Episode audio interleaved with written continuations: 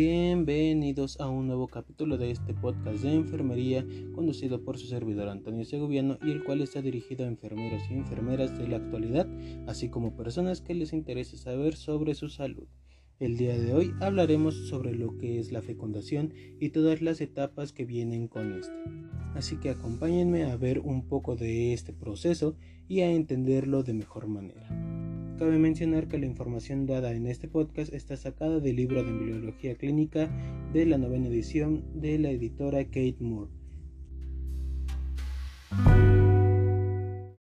Y pues bueno, para comenzar a hablar sobre lo que es la fecundación, tenemos que saber primero el concepto de este. Y en el libro de Moore nos presentan una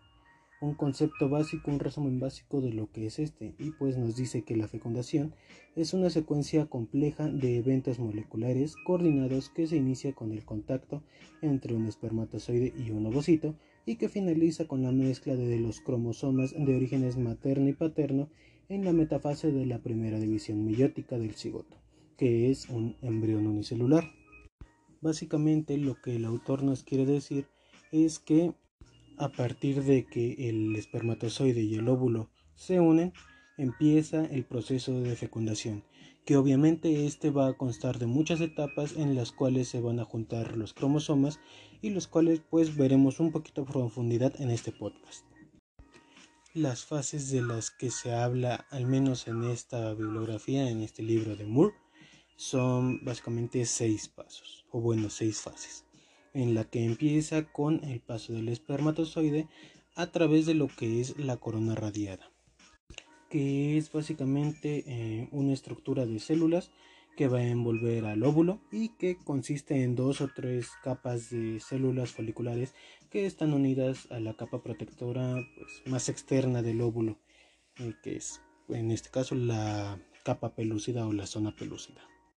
Este proceso es básicamente hecho por el espermatozoide a través de acciones enzimáticas, las cuales van a, bueno, dichas enzimas van a como abrirle paso hacia, el ovocito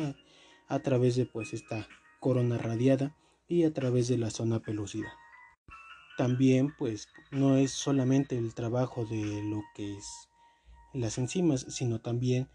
como recordaremos, el espermatozoide tiene una cola. Esta cola le va a ayudar a impulsarse para poder abrirse más camino. Digamos, es como su motor, este le va a ayudar a entrar directamente en el óvulo. Posteriormente está la segunda fase que como les mencionaba consiste en lo que es la penetración de la zona pelúcida.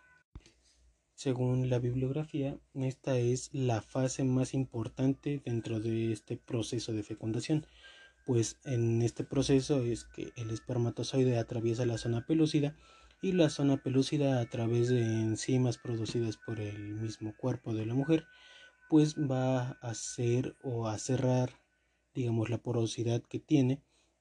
y va a hacerse impermeable ante el paso de nuevos espermatozoides haciendo que solo uno pueda hacer la combinación o la unión digamos del contenido cromosomático en, dentro pues, del óvulo. ¿Por qué mencionan que este es el paso más importante? Pues porque en esta fase, por así decirlo, es donde se selecciona solo un espermatozoide, solo hay 23 cromosomas que se van a intercambiar con los 23 del ovocito y no va a haber otra interferencia ya que en algunos casos o según algunos científicos se ha visto que si se combinan más cromosomas o entra algún otro cromosoma puede haber eh, pues dos consecuencias. O se hace una fecundación doble o en algunos casos inclusive no se logra la fecundación y pues bueno una vez que concluye esta fase de penetración de la zona pelúcida Pasamos a la tercera fase, la fase de la fusión de las membranas celulares de entre el ovocito y el espermatozoide. Básicamente, como lo dice su nombre, va a haber un punto en el cual el ovocito y el espermatozoide se van a fusionar, van a formar en vez de dos gametos solo uno. Eh, en esta parte, pues digamos que la cabeza del espermatozoide es la que se va a fusionar con el ovocito y la cola, tanto la cola como digamos el las mitocondrias del espermatozoide no se van a combinar, solo va a ser la fusión de membranas. Y una vez concluye esta fase, pasamos a la cuarta fase, en donde pues se llama la finalización de la segunda división meiótica del ovocito y la formación del pronúcleo femenino. En esta ocasión, pues a partir de que el espermatozoide ha penetrado al ovocito, pues este, digámoslo así, activará la, la finalización de su segunda división meiótica y podrá convertirse en un ovocito maduro y va a formar también el segundo corpúsculo polar. Ah, en esta misma fase pues se descondensan los cromosomas maternos que son los que se encuentran en el ovocito, en este caso ya un ovocito maduro y el núcleo pues maduro se convierte en un pronúcleo femenino.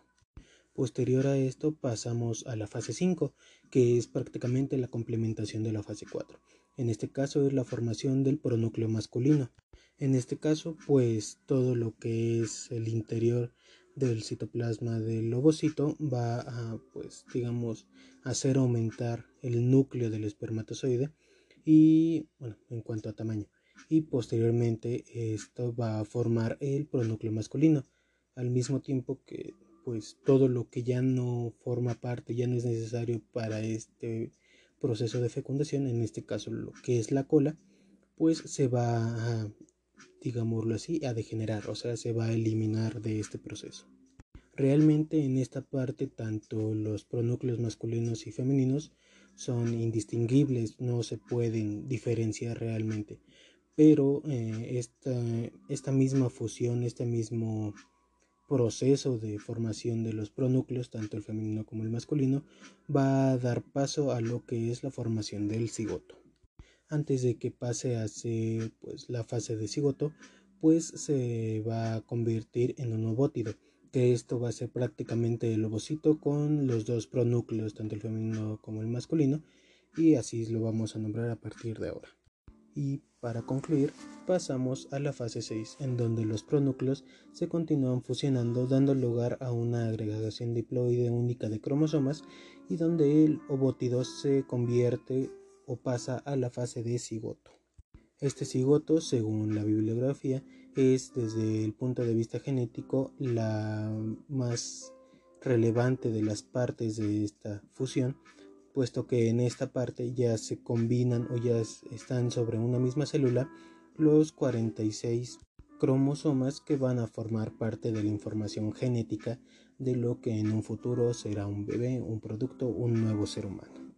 Dentro de esta misma etapa se da lo que en el libro mencionan como la baraja de los genes, en el cual va a dar lugar a la recombinación del material genético y va a identificar tanto los